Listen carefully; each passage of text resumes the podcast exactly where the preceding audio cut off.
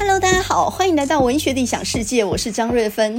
今天是十二月十三日，呃，这个礼拜还很热哦。可是呢，听说到礼拜六，就是十二月十六号，就会开始变得很冷，气温会急冻啊，直接溜滑梯。那也该冷了，因为现在已经快要接近冬至了。那个冬至呢是十二月二十二号，下个礼拜五，那个时候也快要接近耶诞节了，所以呢也该冷了。大家呢其实可以把你的御寒衣物那些些厚重的东西都拿出来了。这个礼拜不冷，下个礼拜可能就很冷啊。那现在学校里头呢，大家都在做一些学期末的收尾工作，因为呢这个学期末很多学校都希望能够在十二月底或者一月初呢赶快把考试这些事结束，让学生回去投票。所以呢，因为学生考完试，我们还要做一些整理成绩、传送成绩的工作。所以呢，现在大家都很忙啊。那么在这样的情况底下呢，哇，这个学生缺席的啦、请假的啦、迟交作业的，一堆事情啊，真的是烦死了。那但怎么样呢？也还是要耐住性子把它做完啊。所以现在正是大学老师很艰苦的时候。那我昨天呢，看到这个北一女的这个国文老师欧桂芝，她在回应记者的谈话的时候，她还说重申她的立场啊。那么她还说呢，呃，可以去问问看大一的老师们，现在学生的程度怎么样啊？那欧老师当然是因为批评一零八课纲，所以呢，他衍生出来这个问题，就是因为现现在的教学时数都缩减了，在中学的时候，所以学生普遍学的东西很不扎实，不是只有文学这这一科，呃，数理也是一样哦。那我前几天呢，就看到连台大电机学院的院长张耀文，他也说，在一零八课纲下，学生的微积分跟化学能力明显弱化。呃，所以呢，在这个情况底下，学生的程度变成 M 型化，就是好的还是很好，但是呢，落后的就变成很大的一个区块哦。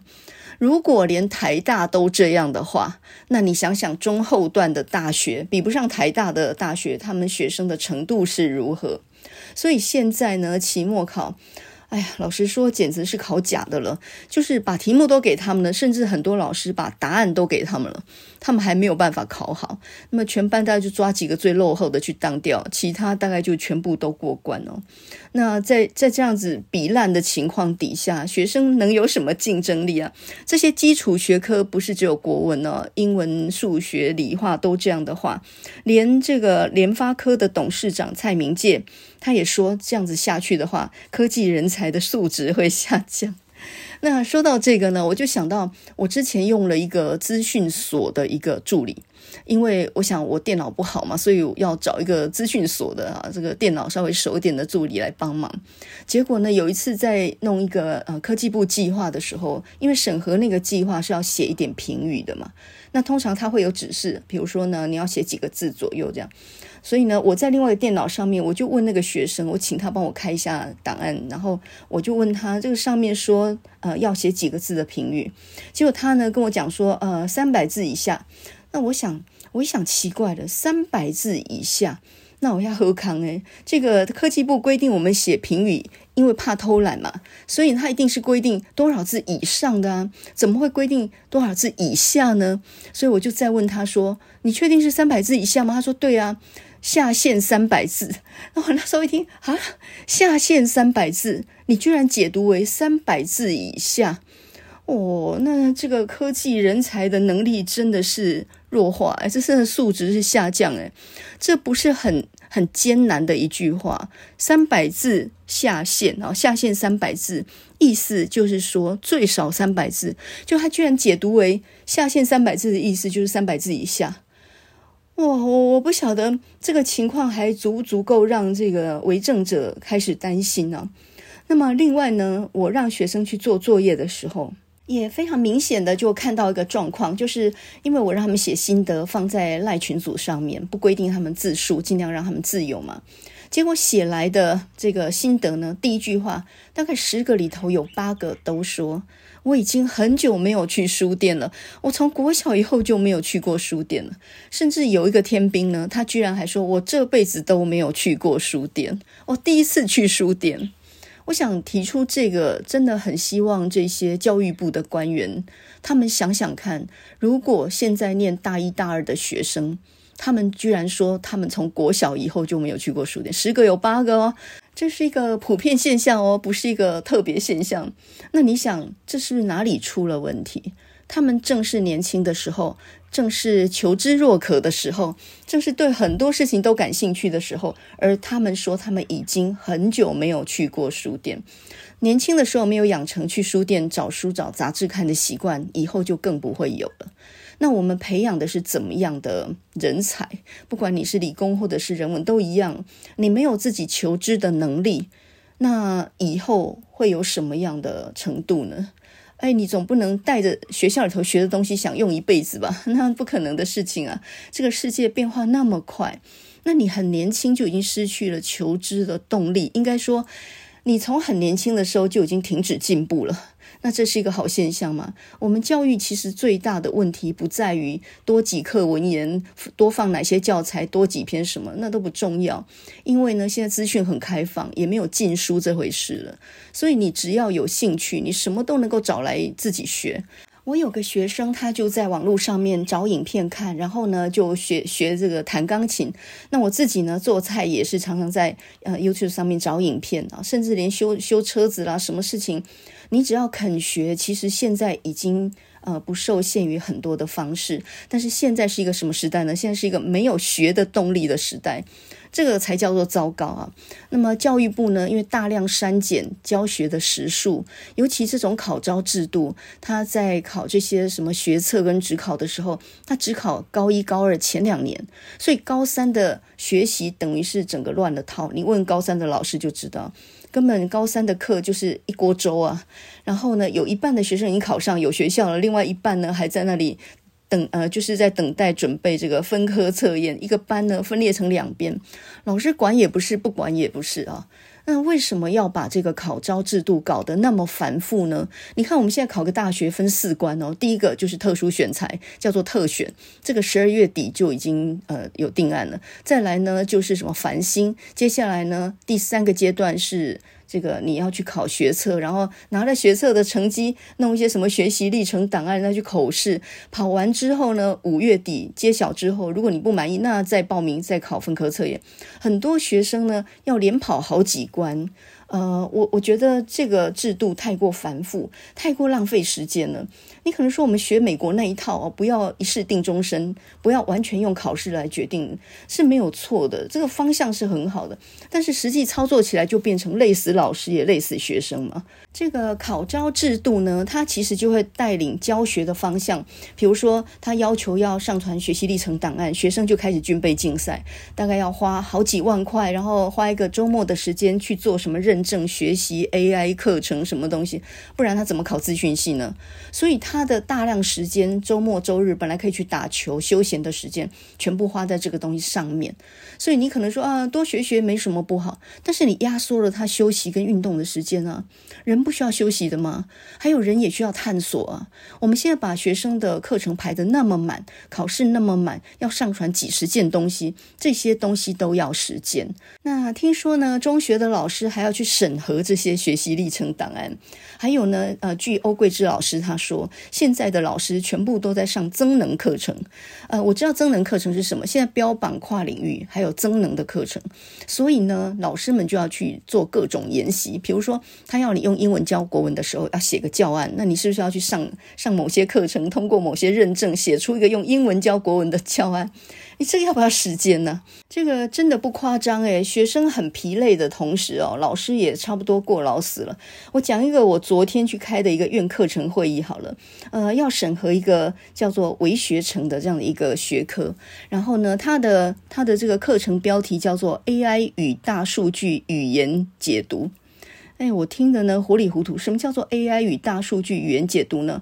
哦，原来呢，这是为了要增进学生的数位能力所设计的一个跨领域专题。你看，又又跨领域，那是由这个人文学院、还有这个嗯资电学院、还有什么创能学院一起跨的哈，一起跨跨院办理的一个学程。这个学程呢，它有三个目标。我看完之后，我觉得我好像一个字都没有看懂。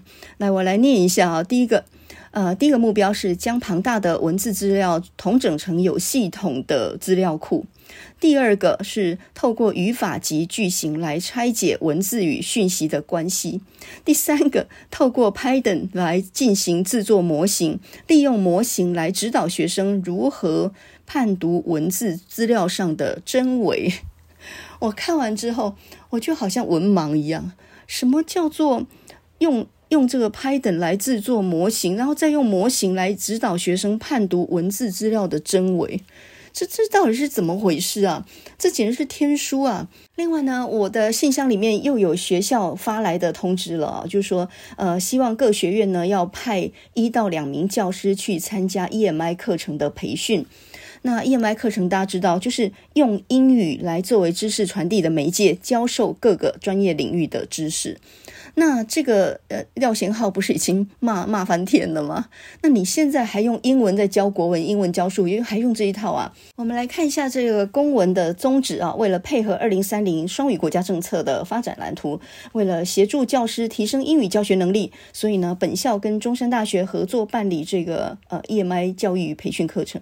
那么具体的上课时间呢，是在明年的一月十五号到一月十六号两天，十四个小时，呃，总共全校培训三十名的 EMI 的这个教育师资啊，那么你要得到这个完训证明呢，你必须要上完全程的课程，并且要参加一场那种线上的什么双语资源中心跨校教师成长社群活动，然后呢，在这个六月三十号之前缴交培训心得报告，你就可以得到教育部提供的完训证明。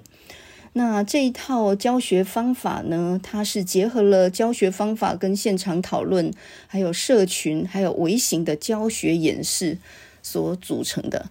那我看完这一套，我只能说谢谢再联络，你慢慢搞吧。你好像以为我从来没有教过书，你你也好像以为我对于教书是没有概念的一样啊。那么现在的老师为了评鉴跟升等，很多时候不得不去配合这个政策。或许他心里也并并不认同，但是他必须要去配合，他需要取得这些积分嘛。那我现在不用评鉴，也不用升等了，我就真的是管他去。我我我都想，现在这个教育制度啊，其实是把老师当做一个无能的人，就是一个工读生。你吩咐他怎么做，他就照这样做，填完几个表格，写完心得报告，于是他拿到了一个证明。然后他就是一个合格的、有证书的好的老师了吗？他们的想法 真的是这样吗？那么假设教育部的官员他们的想法真的是这样，那难怪他们要学生去做很多的学习历程档案，去呃去报名城市设计，然后去拿到一些什么检定考试的证书，因为他们也认为这个东西是有意义、有效的啊。然后呢，用这种呃很重形式的五花八门的这些证照啦、检定证书，来肯定一个人的学习啊。来取代以前那种学科很单纯，然后每一个学科都上很多课，很扎实的那种基本功。以前我们念高中的时候，没有什么检定考试、拿证照，什么呃这个线上学习，然后要去交什么报告这种事情，完全没有。那我们学期上完课之后，寒暑假呢都参加救国团的活动。我那时候的救国团活动那可夯了，那个都要抽签的。那尤其是一些外岛的，比如说呢像澎湖战斗营或者是金门战斗营，我这个都很抢的。还有各种健行队、西亚纵走、上山下海、自己逃苦。苦吃，我记得我第一次呢坐军舰，然后在码头边，在高雄码头边，在那里这个呃等等等船来集合的时候，那旁边呢就有一些渔民就说：“哦，林佳音啊，那金家自自己自讨苦吃，没事你自讨苦吃。”后来我上了船呢，晕到不行，我真的觉得我是自讨苦吃。然后在外岛当了七天兵，呃，打靶啦、行军啊，样样都来。然后三更半夜被闹起来要去行军，然后呃要洗三分钟的战斗澡等等女。女生哦，女生连队也这样，呃，虽然只有七天，可是呢，那几天的生活我真的是毕生难忘。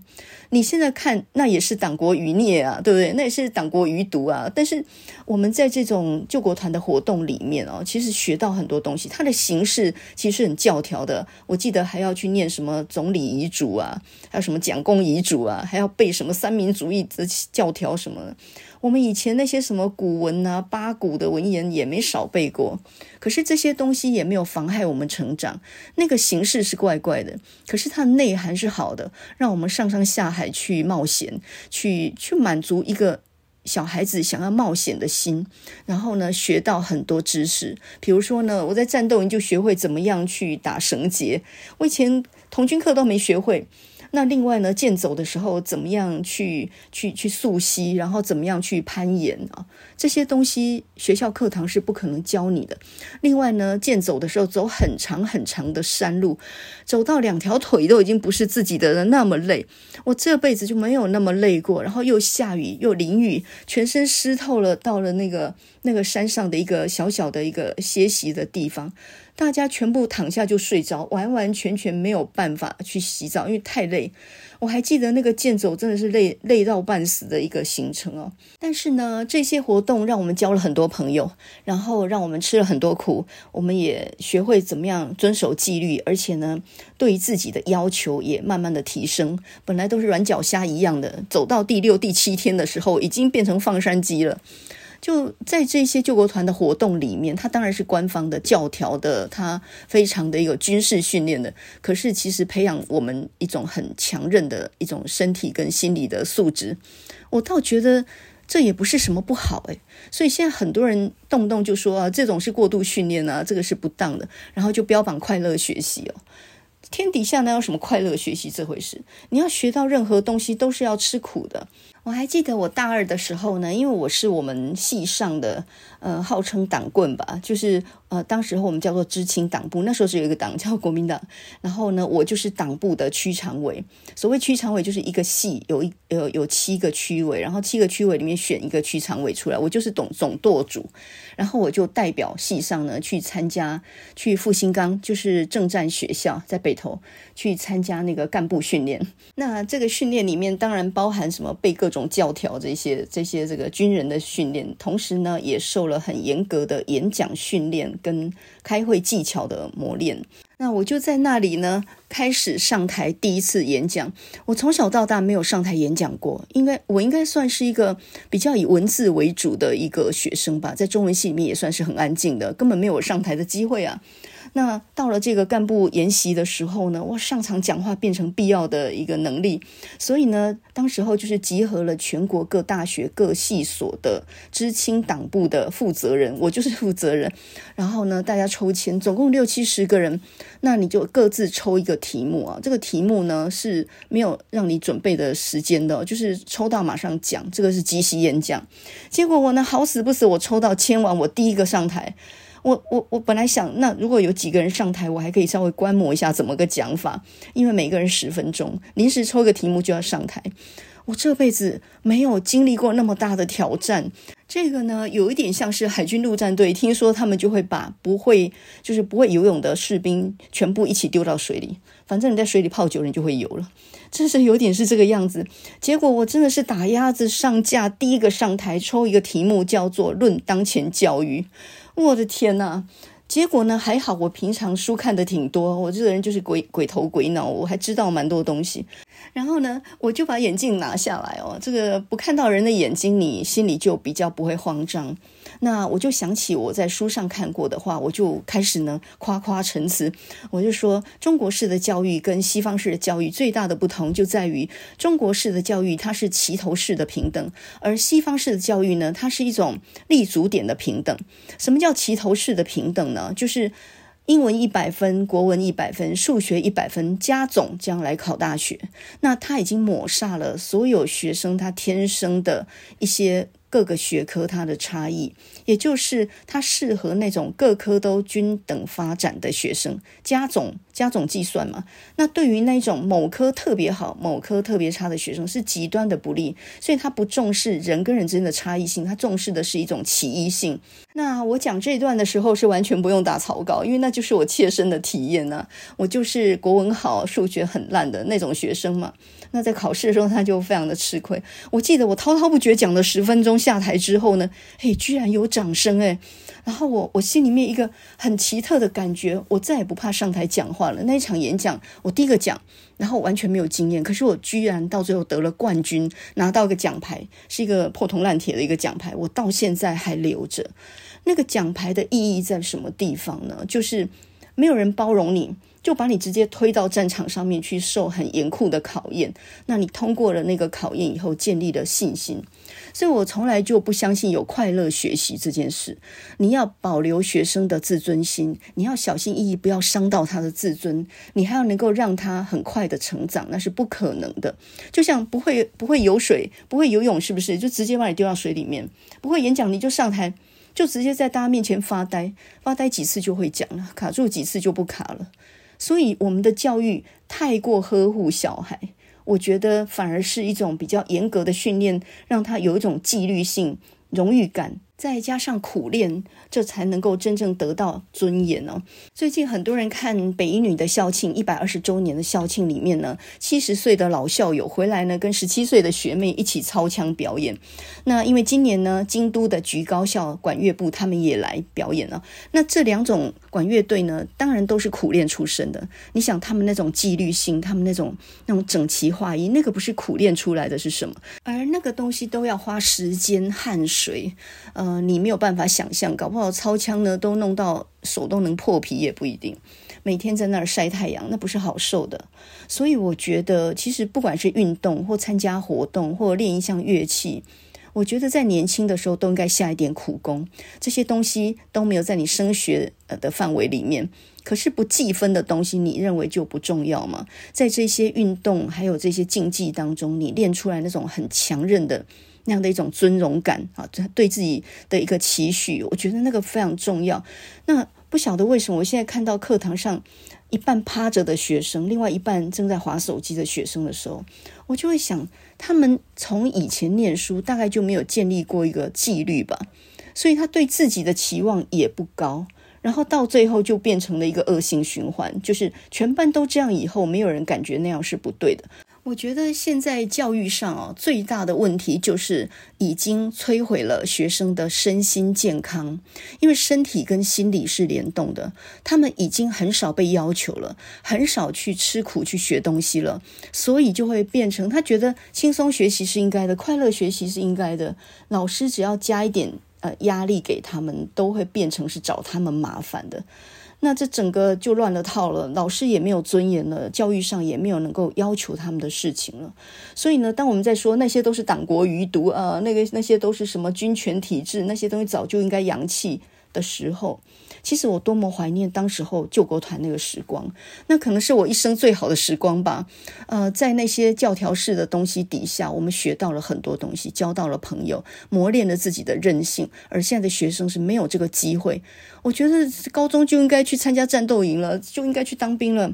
你磨练个两个礼拜下来，你就整个人脱胎换骨。那可能有人就说，这种军国余孽啊，实在是不适合在放在现在的教育里面。我不觉得，我觉得一个人只要身体健康，头脑是清楚的，他慢慢的就会转向。像我自己呢，念研究所的时候呢，我就脱党了，慢慢觉得我的理想跟那些政治人已经完全不一样了，所以我就开始走学术的路线。所以到最后，我也就离开国民党了。我我并不是就一路走下去，人会自己修正方向嘛。他他会有自己的思辨能力嘛？所以其实受影响是一时的，但你自己后来慢慢会修整方向，这个不会影响你的。反而是当时候学到的演讲技巧，还有怎么样主持会议啊，这些呃这些政治上需要具备的一些敏感度，其实我本来就有，只是我已经脱离那个那个领域了。有点像是上一节我们讲到郝玉祥，他本来是念政治系，后来想一想还是不太适合，就转到中文系一样。那些我们是稍微经历过，但是就知道不适合，就自己转方向了。它不会影响我一生的路的，它反而建立了我一些好的基本能力。所以呢，后来我博士班毕业之后，我教的是中文系，但是我呢是人在曹营心在汉，我人在中文系，但是我教的是台湾文学，我开始转向去研究台湾文学。那我慢慢就理解到，中国古典文化有它的精深美好，这个我一直念到博士班毕业，我怎么不知道呢？但是呢，台湾文学它有些什么来龙去脉，它背后有什么文化的影响，我也知道，这些算是自学的部分啊。所以我知道两方人马，呃，各有什么意识形态，亲中的跟台独的，他们各有什么意识形态。一套教材，它当然有它的背后意识形态，这一定是有的。但是如果你能够两边都待过，你就自然能够站在比较中间的立场，你知道两边都有局限，所以你就不会倾向哪一边。那拿我自己来说，我念中文系，后来做的是台湾文学的研究，那这个让我呢有了很大的优势。这话怎么讲呢？文言文的训练让我。在写白话文的时候有绝大的优势，因为文笔就是从这里来的。如果你没有那种文言的背景，你想要把白话文写得很优美，那你怎么运用典故？你你背后那些东西很容易误用啊。比如说去年我听韩国瑜在竞选的时候说过，高雄要成立什么自经区，经济的经，经济贸易的意思。那我一听就大吃一惊，自经是什么意思？自经就是自缢，自缢就是自杀，就是拿绳子把自己上吊那个意思。所以呢，高雄自经区这也太难听了吧？那韩国瑜他是外文系毕业的啊，可能他并不知道这个这个背后国文这个背后的含义。但是难道他的幕僚里头没有一个人知道自经是什么意思的吗？那再有个例子哦，我有一次听艺人小 S，他就说啊，这我老公怎么样怎么了？那我就想起我大学的时候，我们有一个老师，他是上海人，他就说，女孩子千万不要称自己的男朋友或者是丈夫叫做老公，因为老公这个词很难听。我们大家就是这为什么难听？他就说呢，在上海的舞女们之间，他们常常包养小白脸，那这些小白脸是他们公共的，就是公用的，所以呢叫做老公。那么这个词就从那里来的。你可能会说，那没有人知道这个典故啊，可是。人家如果知道的话，他听了也不会告诉你啊，只觉得你是一个很浅薄的人，就是一个没有文化、没有知识的人而已。这有点像是呢，我后来去旁听呃中兴大学外文系的简正真教授的课，他讲西洋文学理论，有很多很艰深的名词，然后他就讲到离散这个名词，千万不能乱用，因为离散这个名词呢，其实是本来是在解释这个犹太人他们的处境的，所以呢，呃，外省籍的人来台湾，这不能叫做离散，也就是。呃，这种文学批评的这种理论的词要慎用，学了半天就只知道这些词都不要乱用，所以你还要得学了半天才知道这些词是不能乱用的。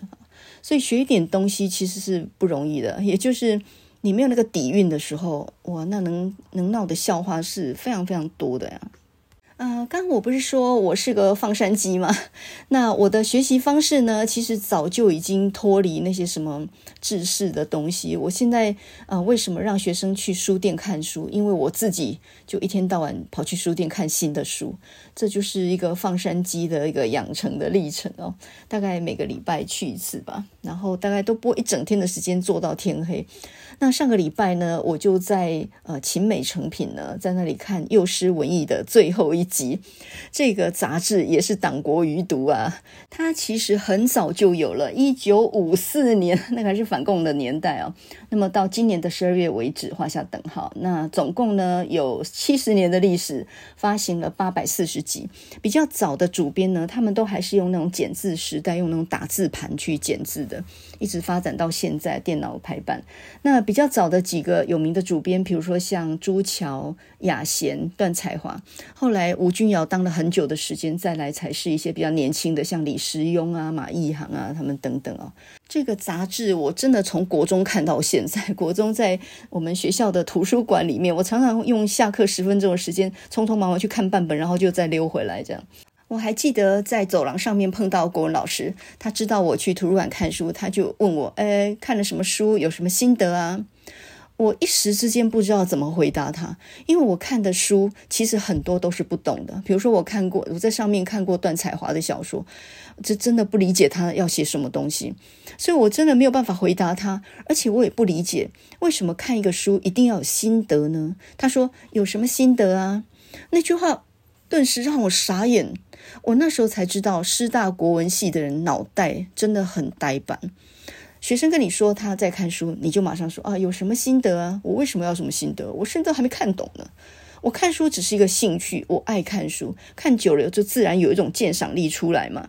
就好像呢，侯孝贤也讲过一句话嘛，他说他的电影，呃，事实上就是用一种特别的眼睛去看人世，也就是说呢，呃。你有了鉴赏力，你的电影就会有一个高度。基本上，这是一种看事情的方法，看事情的角度。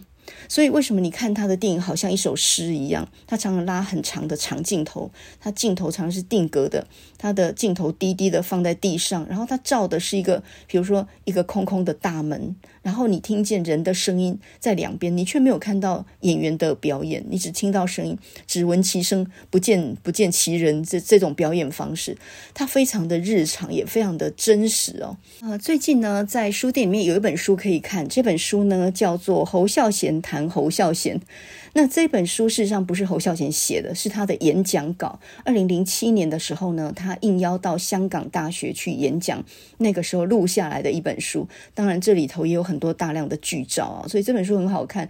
那现在看其实有点有点悲哀，就是侯孝贤最近呢好像生病了，他得了阿兹海默症，这是一种失智症吧，逐渐老化。他可能没有办法再导电影了。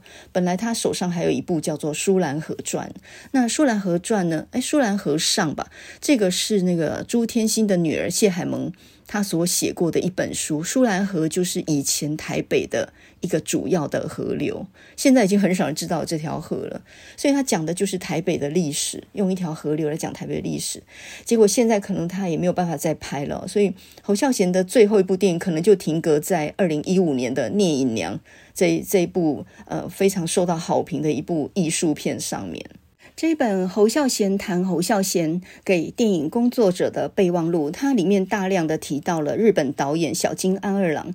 那我发现呢，侯孝贤跟小津安二郎他们之间有很多共同的电影美学，比如说他们都喜欢用长镜头，他们也都非常重视演员的表情要。要减少，呃，我们看很多电影都是很戏剧化的大特写，然后演员该哭哭，该该笑笑，呃，演员的表达都非常的夸张，应该说他的表情都很鲜明。可是侯孝贤跟小金安二郎他们演员的表情都非常少，因为他们有个概念，就是表情会影响叙事结构，也会影响电影的整个画面。所以，当表情太抢戏的时候，哭天抢地、掉眼泪，这种时候，他整个镜头、他整个画面就被破坏掉了。这个是不是有点像那个模特儿在走台步的时候，总是面无表情，好像你欠他三百万那个样子？我曾经想过，为什么这些模特儿就不能笑脸迎人地去走台步呢？好像穿那件衣服要了他的命一样，好像你欠他钱一样。可是呢，我听过一个说法，就是说，为了要表达衣服的美感，你不能让别人的就是就是聚焦在你的脸表情上面，所以你整个人就是要去衬托那个衣服啊。那么我还记得《悲情城市》这部电影，这是一九八八年的电影啊，它是用九份的一个家族，就是林家这个家族来衬托整个二二八那个时代，一九四五年到一九四九年之间。的一个大时代的风云啊，那当然就是一个白色恐怖的时代。在电影里面呢，演林家老四林文清的就是梁朝伟。那呃，梁朝伟他有个朋友叫做宽容，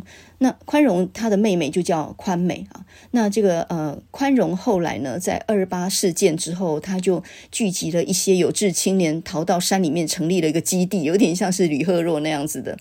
然后呢，宽容他就叫这个林文清呢，还是不要参加他们的组织啊，好好回到都市里面开照相馆，然后呢，娶他的妹妹宽美，好好过日子。但是呢，这个呃，这个。林文清他们经营一个照相馆，他常常接济宽容他们的山上的秘密组织。后来有一个镜头非常经典，就是山上那边传过来一封信，说宽容他们的基地被抄了，这些人全部都被抓了。那个时候呢，宽美正在拿着一碗稀饭，正在喂地上的婴儿，那个婴儿还不大，应该还不满周岁吧。然后呢，他拿起信看了一下。放下信，然后拿起一碗喂了一口给小孩吃，然后又拿起信。这整个当中呢，完全是没有表情的。照照一般的戏剧，这时候就应该要嚎啕大哭了吧，应该要昏倒在地了吧。可是这整个过程是完全没有表情的。当你悲痛到一个状态的时候，你是呆若木鸡的。那个镜头非常的含蓄内敛哦，整个镜头一拉远，就觉得这个简直就是呃天地不仁，以万物为刍狗。那这种长镜头再加上表情的内敛，我觉得在《恋恋风尘》这一这个电影里面也呃，我觉得很充分体现出来。那个阿远在外岛当兵，然后当他接到弟弟的信说阿云已经嫁给邮差以后，他那时候倒在床上痛哭，然后整个镜头就就带到天上，整个定格了好几分钟，你都觉得那个电影是不是卡住了？他他其实那种天空里面定住那种那种样子哦，其实就是代表那种心里的无言，就是阿远心里面那种已经不知道说什么的那种悲痛，所以他是用镜头来作为一种语言，它的定格是有意义的啊。那你你不知道阿云为什么嫁给了邮差，他这个事件本身并没有描述，可是你拉远了就看到人世当中很多事。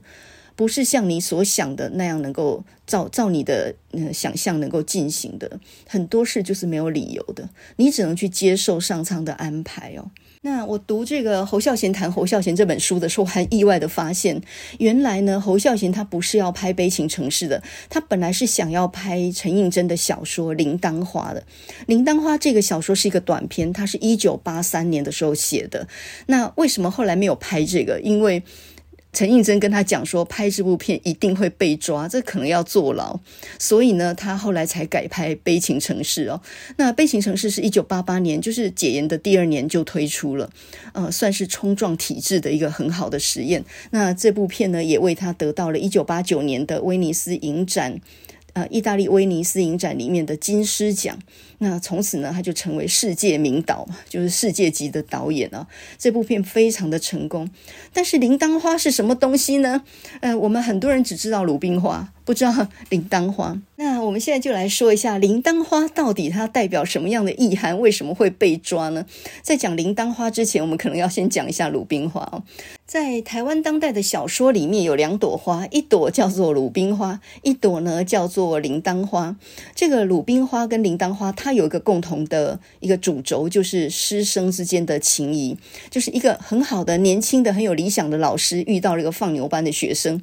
这样子激发出来一个很感人的，那当然到最后老师一定是被赶走，或者是被抓等等，就是那种理想到最后是沦亡的，可是他却在学生幼小的心灵里面种下了一个很好很好的一个一个美好的理想跟希望。我们先讲一下《鲁冰花》这一部长篇小说，它的写作呢，事实上比这个《铃铛花》呢早二十年啊。这是一九六零年钟兆政写的，当时候五六零年代还是在白色恐怖那种年代里面。本省籍的作家呢，他不但要跨越语言，同时呢，他也没有地方投稿。那个时候，钟肇政呢，他就投到联副去。那时候，联副的主编呢，刚好是林海音，他大量的用很多女性作家以及台籍作家的作品，所以呢，他用了钟肇政这个《鲁冰花》来做长篇连载，那就呃鼓舞了很多当时候本本地的本本省的作家嘛。当时候呢，钟肇政他登上连载之后，他赶快写信给钟理和，跟他讲说，赶快。我这一篇连载完了，你赶快把你的长篇小说写好，然后来接着我的后面。就没有想到呢，钟理和拼命赶稿，然后倒在血泊当中嘛，还没上他就已经已经走了。那钟兆正这个长篇《鲁冰花》，他为什么能够登上联合报的连载？因为他用了亲情做包装，比较安全牌一点。山村的学校呢，来了一个很年轻有抱负的美术老师，然后呢，他看到了这个很穷的茶农的小孩谷阿明跟他的姐姐茶妹两个人都非常有画图的才能，他成立了个美术班，让他们课后在那边练习画图哦。这时候镇长的儿子也来了，他也参加，但是显然比较没有呃美术方面的天分。那到最后呢，学校在选拔这个比赛的人的时候，还是选择了镇长的儿子。那古阿明呢，备受打击，后来生病而死。那老师也被全校排挤走了。离开的时候，拿走古阿明的一张画作去参加世界儿童的画展。结果得了冠军回来，那大家都应该还记得最后那一幕，就是，呃，当这个茶妹帮她弟弟上台去领奖状的时候，她说了一句话，她说：“我弟弟非常喜欢画画，可是他再也没有办法画画了，你们再也看不到他的画了。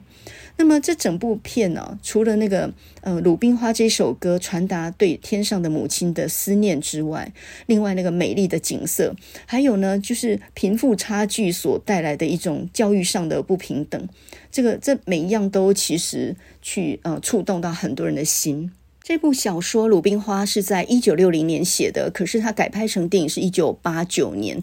呃，它的取景呢是苗栗那边的明德水库，我、那个风景真的太美了，然后剧情很感人哦，真的非常赚人热泪。那么一九八三年的《铃铛花》，它是怎么样一个故事呢？它也是一个年轻有抱负的老师遇上了一个放牛班的小孩这样的一个故事哦。那鲁冰花呢，它代表的是一个美好的理想的陨灭。哎，真的有这种花哦，这个鲁冰花是。白色、蓝色的花朵盛开的时候是三月，非常漂亮。那么铃铛花呢？它是粉红色的，通常用来作为围篱，就是作为围篱的整片的花海。那它呢？这个呃花瓣是向上的，五瓣向上卷起的淡红色花瓣，围起一个婴儿拳头那么大的铃子，然后呢，从这中间呢伸出像流苏一样的花心，非常的美哦。所以远望过去，大概就是一个粉红色的花海这样。它象征的当然也是理想的轮王嘛，就是这两个逃学的小孩呢，他们一路玩，一路呢摘了满手的铃铛花这样玩。所以呃，不管是鲁冰花或者是铃铛花，它其实。是都是一个象征，都用美丽的花朵来作为理想龙王的象征。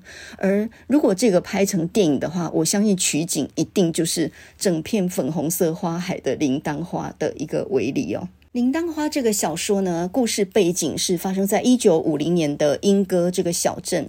那曾义顺呢，他是一个放牛班里面的带头的，就是最坏的。他们家很穷，然后品性最恶劣，被全校老师认为是有问题的一个小孩，这样的一个角色啊。那这个曾义顺呢，我们叫阿顺好了。这个学校呢，来了一个年轻有为的、非常有理想的一个老师，他叫做高东茂，我们称他高老师啊。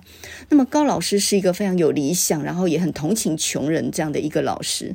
那么他来了之后呢，他首先就是呃，他先擢拔这个曾义顺来当一个班长，就是本来全全校觉得最坏的一个小孩，他就找他当班长，并且呢，因为这个曾义顺他他出身农家嘛，所以他抓很多笋龟来卖给那个同学啊。我到现在还不知道什么叫笋龟，就是竹笋的笋，然后乌龟的龟。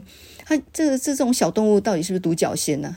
笋龟，然后呢，老师看他对笋龟那么有兴趣，他就叫他呢在全班面前报告笋龟的生活史，就想办法让他有成就感就对了，并且叫他当班长哦。那这个曾义顺呢，他也就开始管起全班的秩序，慢慢的品性就上了轨道。那高老师非常的年轻热情哦，他不但教全班绘画、唱歌、打算盘、记账，他在呃放假的时候还会找了学生到农家去帮忙施肥、除。虫，还有呢，清扫环境卫生，诶，这个就有一点像是《鲁冰花》里面的角色，就老师同情穷人，然后发动全班学生去帮忙，这种和乐融融的景象哦。这个故事的前半段一定都是这样的嘛？那后面会发生什么事情呢？这么好的一个老师，使得这个阿顺呢，他喜欢待在学校。他本来是失学了这个孩子，辍学一个孩子，后来因为老师，所以他又回去念了两年书。结果有一天冬夜里面呢。这个有有一个吉普车三更半夜开到老师家里面要去抓他，就老师从后院呢破窗而逃，从此以后就失踪了，没有人知道他去哪里。然后问大人，大家都噤若寒蝉，谁都不敢说。那个年代啊，一九五零年代，军警来抓人，那不得了的事情了，谁敢问一句啊？就后来呢，他们两个就开始逃学。这个阿顺呢，就带了这个阿柱，阿柱本来是一个好班的学生。但是呢，也跟跟这个阿阿顺两个人呢，就呃结为好友，然后开始逃学。他们在那些废窑厂里面到处闲荡，然后呢，呃，他们到处摘花生吃啊，然后摘野的番石榴吃啊，然后在外面游荡逃学的时候，有时候听到这个学校里面的钟声，也会很怀念。有时候想一想，也会很想回去上学。可是呢，自从高老师离开之后，来了一个母母夜叉一样的很凶的女老师。所以他们两个呢，就再也没回学校去过了。然后呢，在山坡在破窑厂那边呢，这个阿顺他有一个秘密基地。这个秘密基地里面，他养了一条小的青蛇，然后他每天呃都是去抓很多的青蛙来喂这条小青蛇。所以呢，这个破窑厂呢就变成了他们两个小孩子的一个秘密基地啊，并且呢，他们就是到处这边逛那边逛的。然后有一天呢，在山坡那边突然发现。高老师那个时候，他们摘了一大堆野生的花生，然后用控窑的方式把花生都焖熟了之后一路吃。然后就在山坡的地方呢，无意当中发现了高老师。那是一个像碉堡一样的地方，这种地方野草杂生，然后有很多的野狗，甚至呢有时候会有毒蛇，像龟壳花那些，所以是很人很少去的地方哦。结果曾义顺呢第一个发现高老师，然后他就被就大喊了一声“高老师”，结果那个人回过头来。把他们两个都吓了一跳，这哪里是高老师呢？这个人满满面全部都是胡须，然后呢，眼窝凹陷，他紧紧拿着一支棍棒，然后本来是要往往前跑的，后来来呢，看到了他们，吓了一大跳啊。他他的头发非常长，然后很脏，面颊深陷，他的胡须非常的凌乱啊，他的眼睛呢充满了惊恐，不晓得发生过什么事情。也就是说，这个人你要说他是叫化子，还比较像一点。然后呢，曾义顺一眼就认出高老师，因为他们两个平常是太好了嘛，他根本就是高老师的的徒弟呀，所以呢，他就开始流眼泪。然后我我就是那个阿柱哈，他傻傻的站在一边。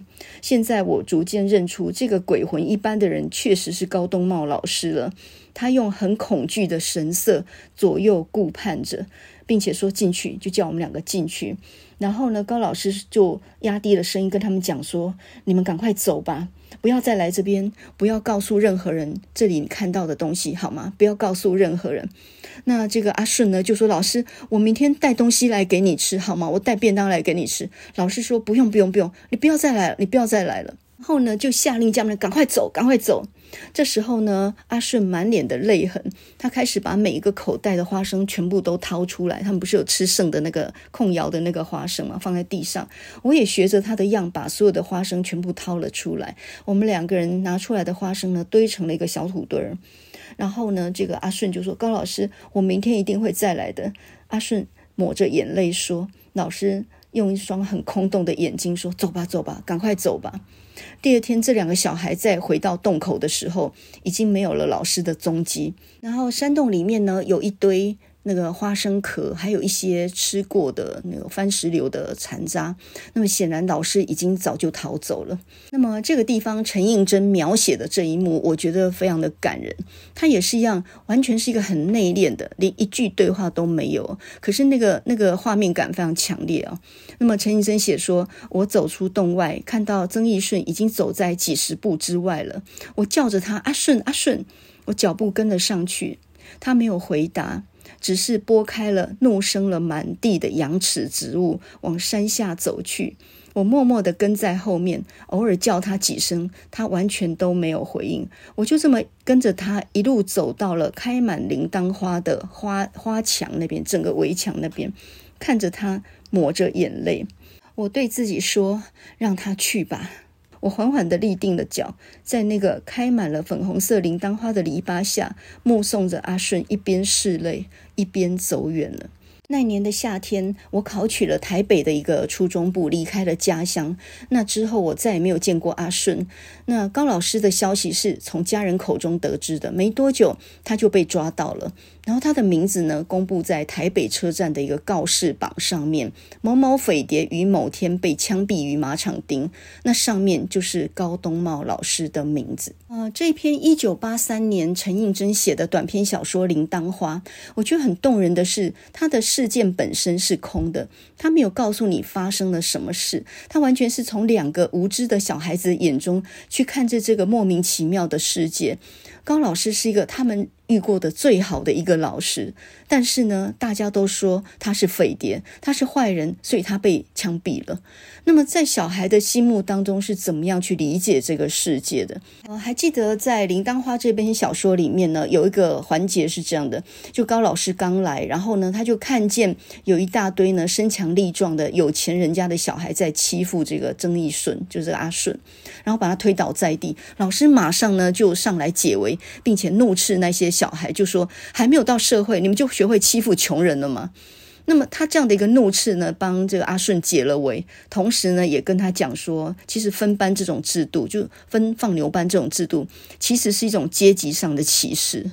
那从此以后呢，这个阿顺才慢慢理解到，其实穷人也应该是要有尊严的，乡下人并不是就是没有意义、没有价值的。所以他开始有了一些对自己生命上的一些期许，然后呢，他在老师的带领之下，慢慢走上了正途。可是，并不是每一个老师都能够这样带对待小孩的。结果，这个好日子没过多久呢，高老师就逃亡，然后被捕。所以，我觉得这整个故事啊，它动人的地方就是孩子怎么看这个世界。他可能不懂很多事，但是他的感觉是非常敏锐的。那在高老师呢，在痛斥那些欺负人的学生的时候，因为这个阿柱呢就站在他们旁边，所以呢，老师连阿柱也一起骂。就后来呢，老师还跟阿柱道歉，就说老师刚刚错了，我刚刚其实不应该骂你的，因为。其实这整个是大人世界的错误，不应该怪到你一个小孩的头上。所以呢，老师也是做错了事啊，这请你原谅我。就他这么一讲呢，两个小孩顿时一起哭了起来。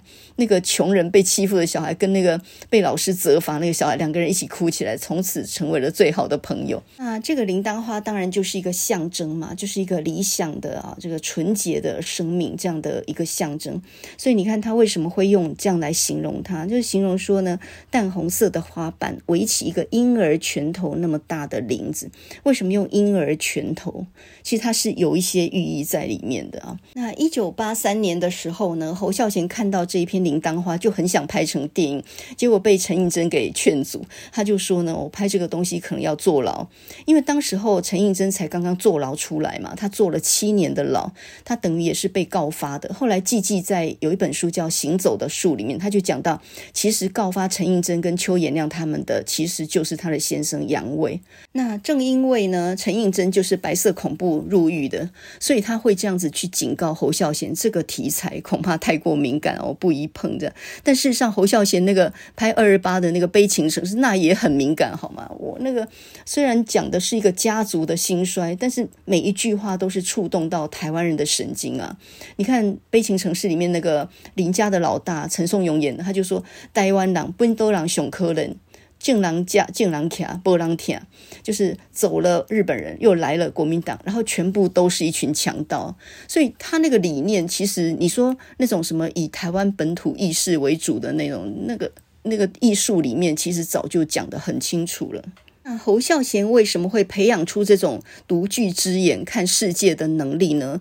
他的学历其实不如杨德昌或者是李安，他们是那种在美国念电影硕士的人。可是呢，侯呃侯孝贤他是凤山中学毕业，然后小的时候就在凤山的城隍庙前面看布袋戏、看歌仔戏这样长大的。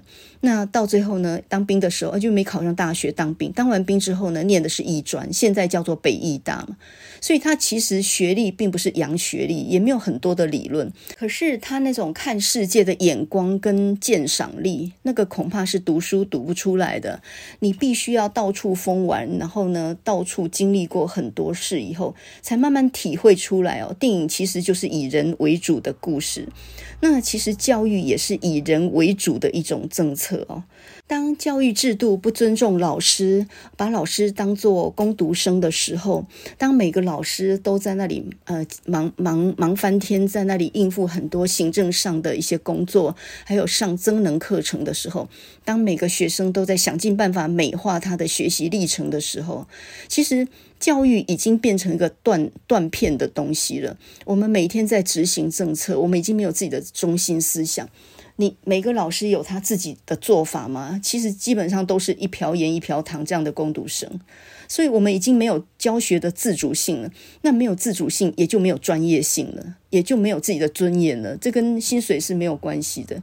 所以我可以理解欧老师，就是北一女的国文老师欧老师，他的忧心，他的担心是真的。这个年代已经没有那种可以。自由自在去看闲书的老师跟学生了。这个时代已经没有那种野性难寻的人了。这个时代在教育上面已经缺乏很多的自由跟弹性了。这难道不是我们应该要觉得很忧心的事情吗？所以呢，教育制度跟教育环境，首先要对老师好一点。就好像侯孝贤他有一个观念嘛，他认为，呃，整个拍片的现场，这些技术人员，包括灯光或者是什么各种各种各种技术人员，他们都是为演员服务的。所以他在找舒淇拍戏的时候，他会让舒淇先去健身；他找梁梁朝伟拍戏的时候，他会先让梁朝伟看书，因为这是他们进入状况的方式，每一个演员都要拿出他最大的生命力来演戏，所以他必须进入到个好的状况。那整个拍片状况其实在为演员服务的，为了要去烘托他们的。那教学当然也是一样啊，你要让老师进入最好的状况，那你就是要让他呃，在一个。被尊重的一个状态啊，他能够自由发挥他自己的演技，这样的一个状态。今天我们讲了两朵花，一朵是鲁冰花，一朵是铃铛花。这两朵花都跟教学现场有很密切的关系。另外呢，还讲到侯孝贤的悲情城市，包括呢最近大家讨论的很热烈的呃悲情的一零八课纲。我觉得在现行体制底下，观念不改的话，真的是无解。